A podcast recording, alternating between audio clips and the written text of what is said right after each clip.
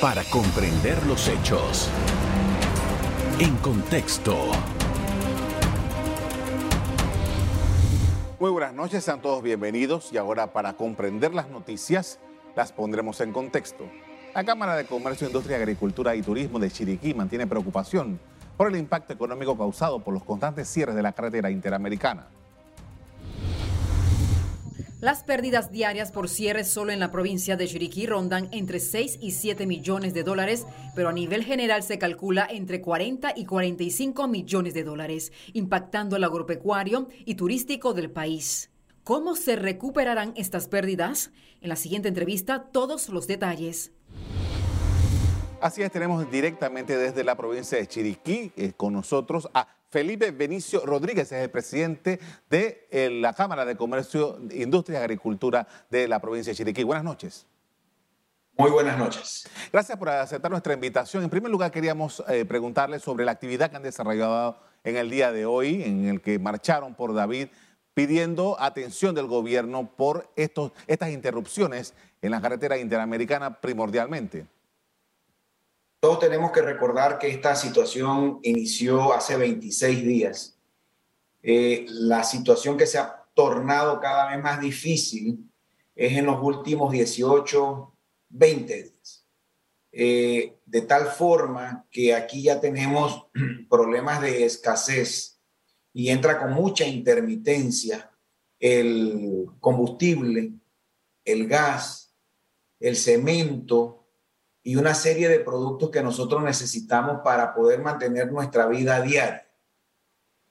De Chiriquí hacia el resto de la República, todo el alimento que nosotros producimos se ha causado graves pérdidas y daños, porque ya no son mermas, simplemente mucha gente en el mismo sector donde cosechan han tenido que deshacerse de sus plantaciones y han tenido que tomar una dura pérdida.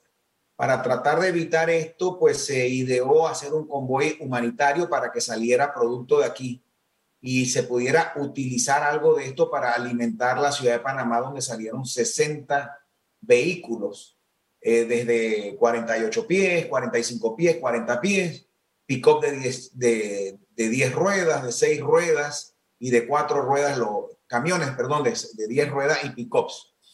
Tuvieron una dura travesía que les duró más de tres días nosotros pensando que cuando esta mesa del diálogo, que nosotros no estamos muy de acuerdo como, con los productores de lo que está sucediendo en esa mesa, es más, hay una posibilidad de que se desconozca lo que allí suceda, eh, porque no se sabe, nosotros no hemos sido tomados en cuenta los productores.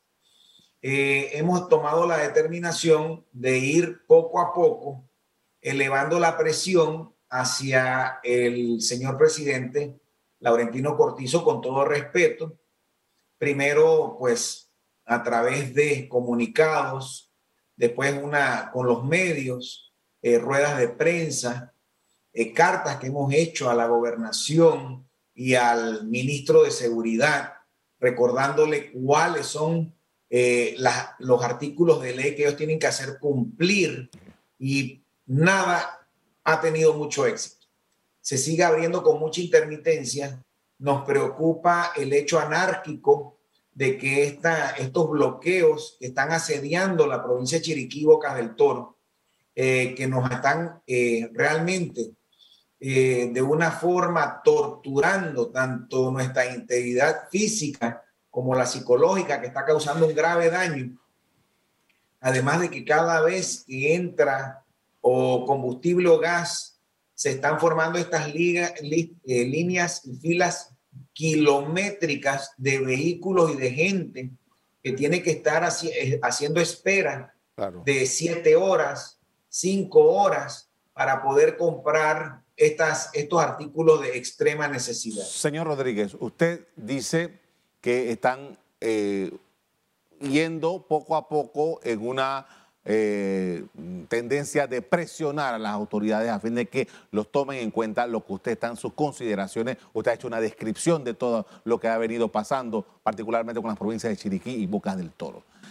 ¿Qué eh. información han tenido? ¿Qué es lo que han podido comunicar de esto al gobierno nacional, particularmente a la presidencia donde ustedes están eh, pidiendo que atiendan este asunto?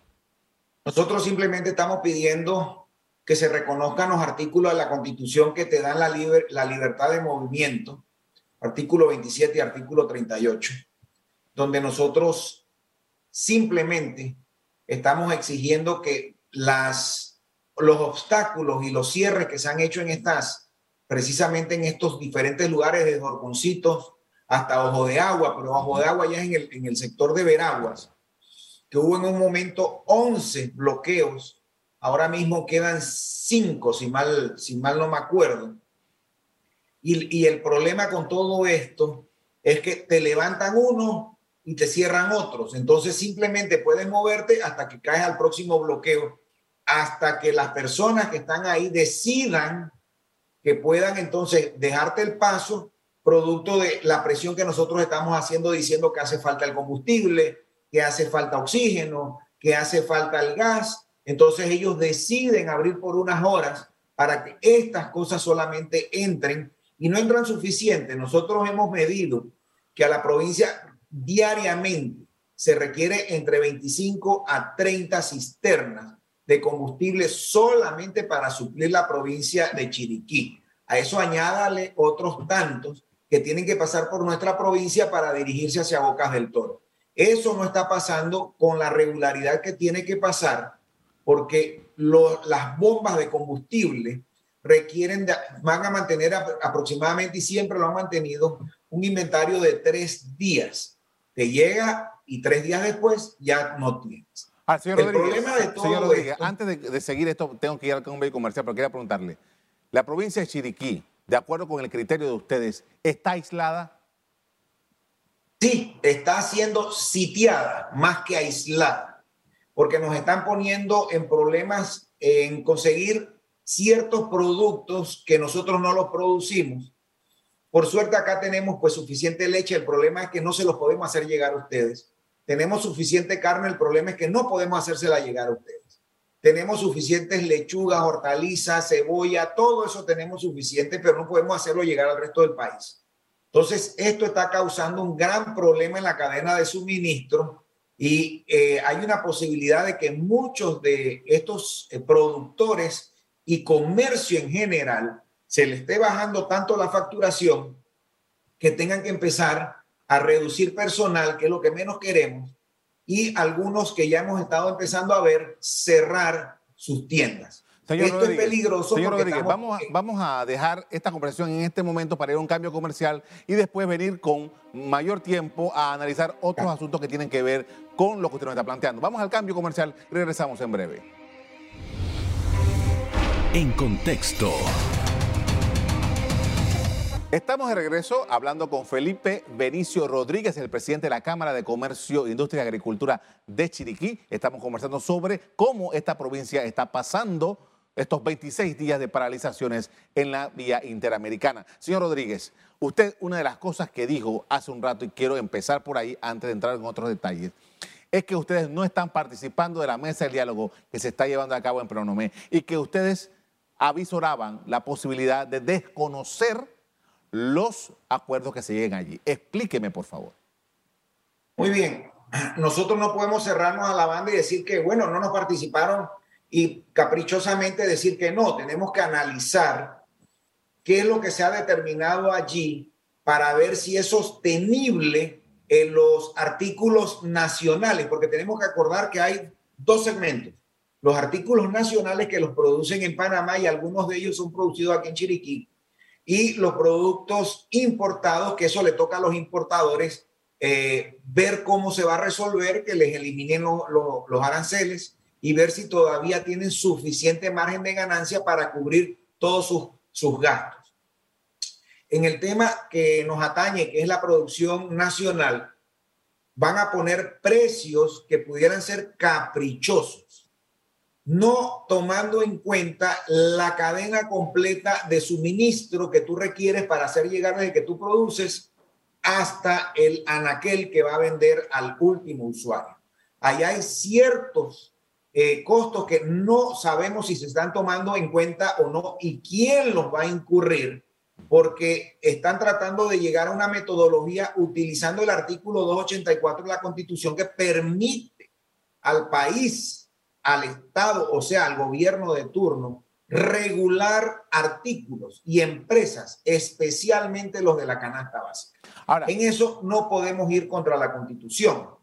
Sin embargo, si nosotros vemos que no se nos permite a nuestros productores, que son los que conocen sus costos y su manejo, si no se toma en cuenta algunas cosas que se deben indexar, como los costos donde no tenemos control, los costos del combustible que pueden seguir subiendo o disparándose, ya ahí por lo menos han puesto temporalmente ese control que le da una garantía al, al productor de que ese precio está establecido allí. Sin embargo, no hay control con los fertilizantes, los insumos, las ureas y todo lo que tú requieres para poder llevarlo al campo y poder preparar esos alimentos. Si eso no se toma en cuenta y los precios allá afuera se disparan y todo eso se sube y no se hace rentable con este costo escogido, que puede ser variable, puede ser que en un mes ya el costo no dé, entonces pensamos que va a haber un desabastecimiento aún mayor porque la gente simplemente no va a producir.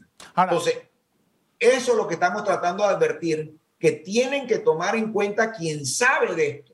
Hemos estado escuchando economistas que te dicen los altos márgenes, pero no explican o no tienen conocimiento exacto de cada cosa que tiene que ir en la cadena para poderlo transformar o poderlo llevar hacia el mercado final, que es el supermercado, el mini super, para que el usuario lo pueda adquirir al precio que se determinó de acuerdo a, esta, a este diálogo donde los productores han sido, simples espectadores y solo se me dan cuenta de lo que está sucediendo por lo que ustedes notifican. Ahora, señor Rodríguez, eh, ahora le pregunto, eh, el costo que tienen estos productos debido a los tranques en las vías, ¿cuánto pesa estos tranques que se dan en la vía interamericana en el costo final que está pagando las personas a la hora de ir al mercado, al supermercado? Eso tiene un peso bastante interesante. Le puedo explicar rapidito, si me permite, algún ejemplo cualquiera.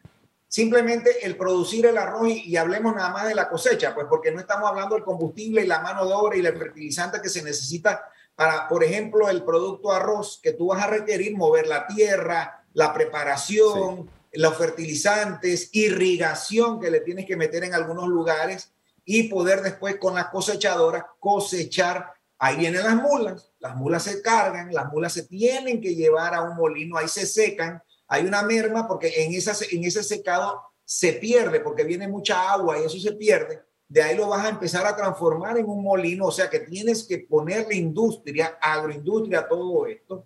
De ahí se separan algunas cosas, eh, que sale el arroz, si es muy quebrado, pues ya uno lo va por los porcentajes y lo, y lo clasifica.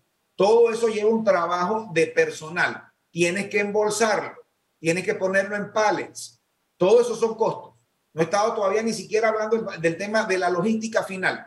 Eso entonces tiene que el vendedor irlo a vender, colocarlo. De ahí va una mula o camión y tiene que sacarlo. Tiene que llevarlo, por ejemplo, hasta Panamá. Y solamente la vuelta a Panamá, sin ninguna paradas, te cuesta 1.200 dólares. De eso, en un, en, en, un articulado que lleva 700 quintales.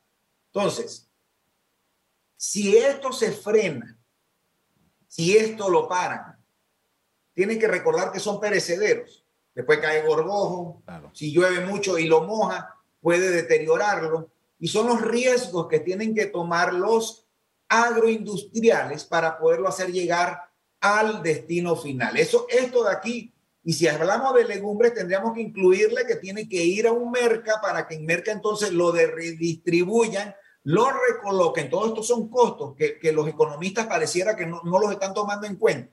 Y cada eslabón de esta cadena necesita tener un margen de ganancia. Nadie trabaja de gratis. Y por esa razón es que hay que analizar bien todo el eslabón para entonces poder determinar qué cosa debe ganar cada eslabón de la cadena. Entonces, si, si los señores que están ahí eh, hablando de todo esto no son conscientes y piensan que porque acá costó un, eh, un centavo y termina costando 20 centavos sin incluir nada de los costos. Y dicen, pero si de un centavo a 20 centavos hay mucha ganancia.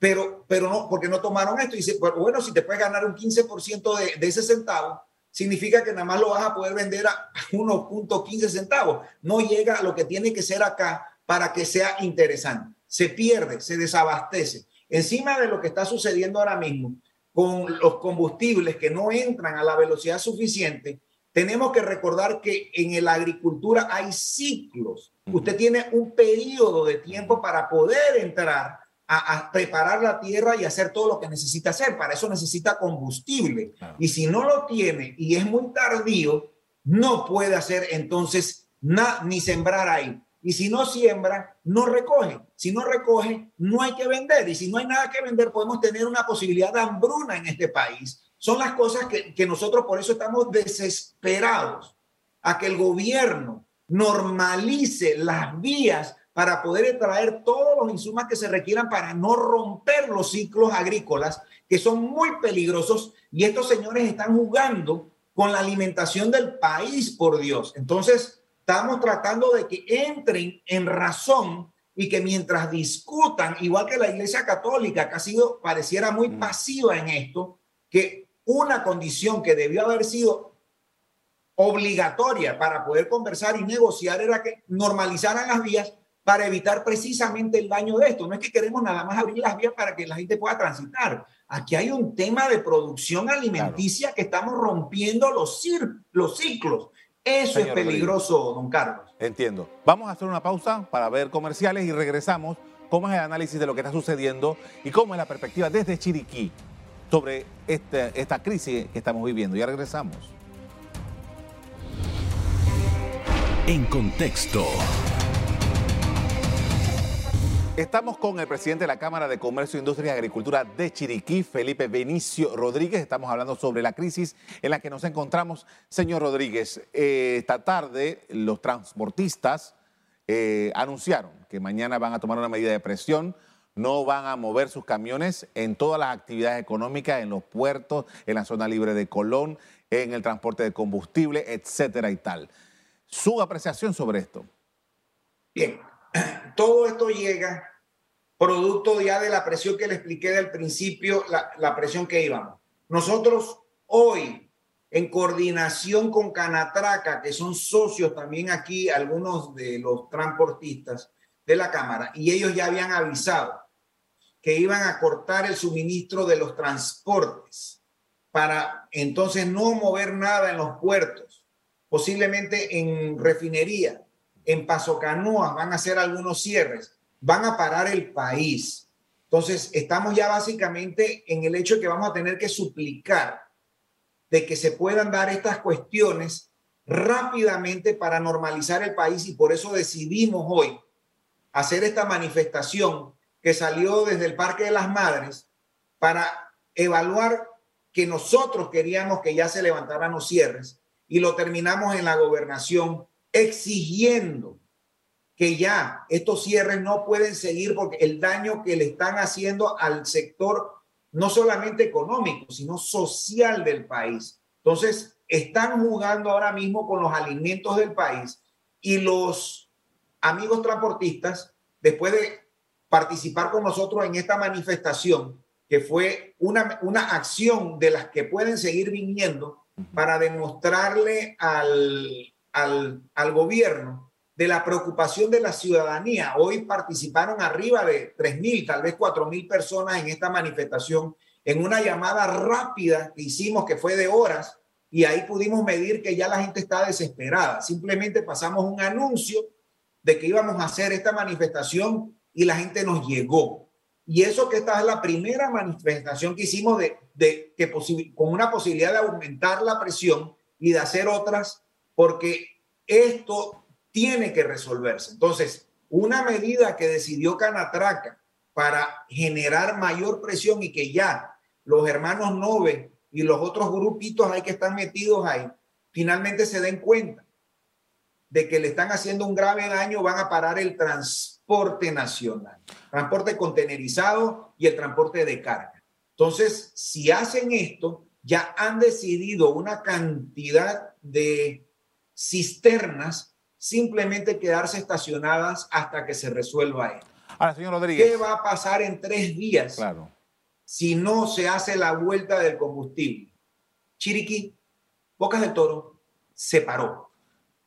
No va a haber nada. Ahora, señor Rodríguez, ¿cuál es la expectativa que ustedes tienen? ¿Qué, ¿Cuál es la salida de esto? ¿Qué ustedes esperan del gobierno o de la mesa del diálogo para enfrentar estos temas que usted ha descrito durante todo este programa esta noche?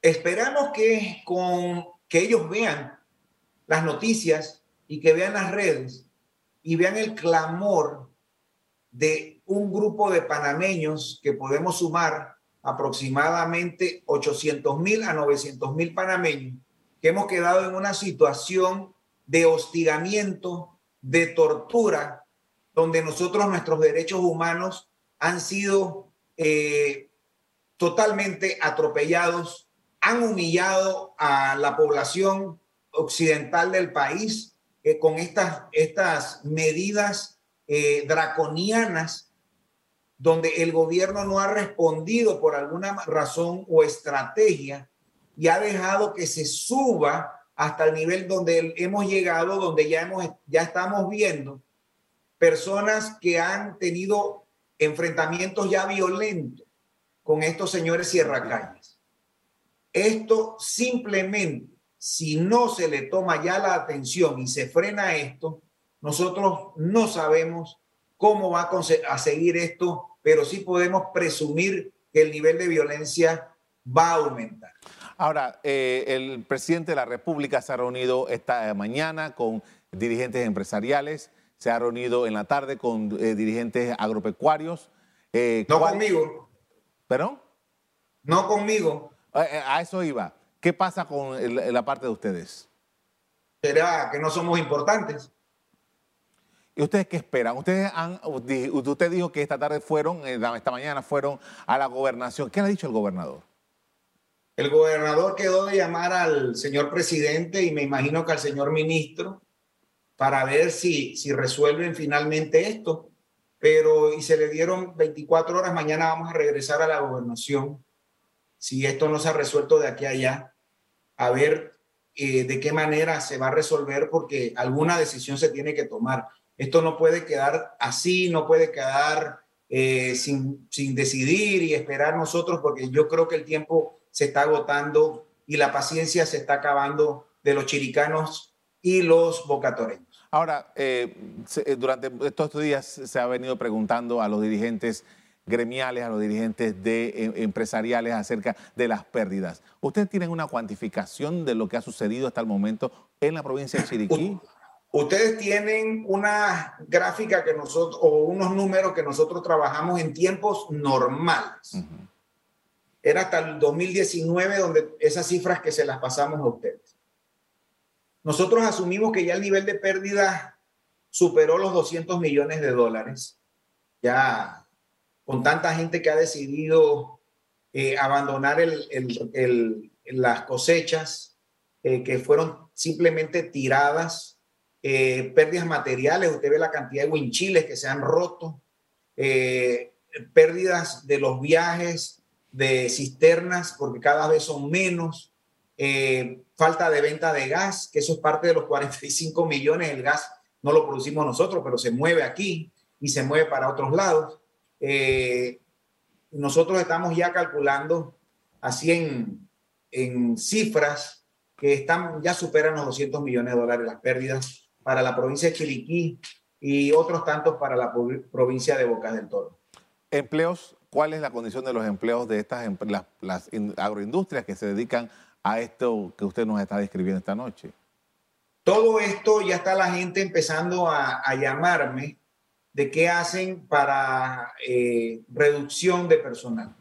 Darles menos horas para tratar de, que, de no tener que, salir de ellos, para tratar de buscar el, tiempo y el espacio mientras se termina el, diálogo este y, los señores terminan de, de ponerse de acuerdo y, ponemos y volvemos a la, a la, normalidad. Sin embargo, ya aquí entre empresarios nuestros, algunos ya han decidido cerrar sus operaciones y para no votarlos, eh, tratar de, o, prescindir de ellos, perdón la palabra, prescindir de ellos, pues darles vacaciones, darles algunas otras cosas para, para tratar de no llegar, porque a nosotros nos duele, a los empresarios todos nos duele reducir personal. Eso, eh, no crea que eso es, eso es como algo que decimos como que es un éxito para nosotros, es un fracaso. A nosotros los empresarios nos, nos encanta generar empleo, nos encanta resolver problemas de familias. Y, y, ahora mismo están muchos de nuestros empresarios poniendo plata de las ganancias de años anteriores eh, y del patrimonio personal para poder sostener estas empresas sin tener que reducir el personal. Le agradezco mucho al señor Felipe Benicio Rodríguez, el presidente de la Cámara de Comercio de Chiriquí, por habernos atendido esta noche para hablar de estos temas. Muy amable. Muy amable usted. Espero pronto volver a hablar con usted. Gracias. Gracias a ustedes también, amigos televidentes, por haber puesto atención a este tema tan importante. Como siempre, los invito a que mantengan la sintonía en EcoTV. Buenas noches. Para comprender los hechos. En contexto. Revive este programa entrando al canal 1 de BOD de Tigo.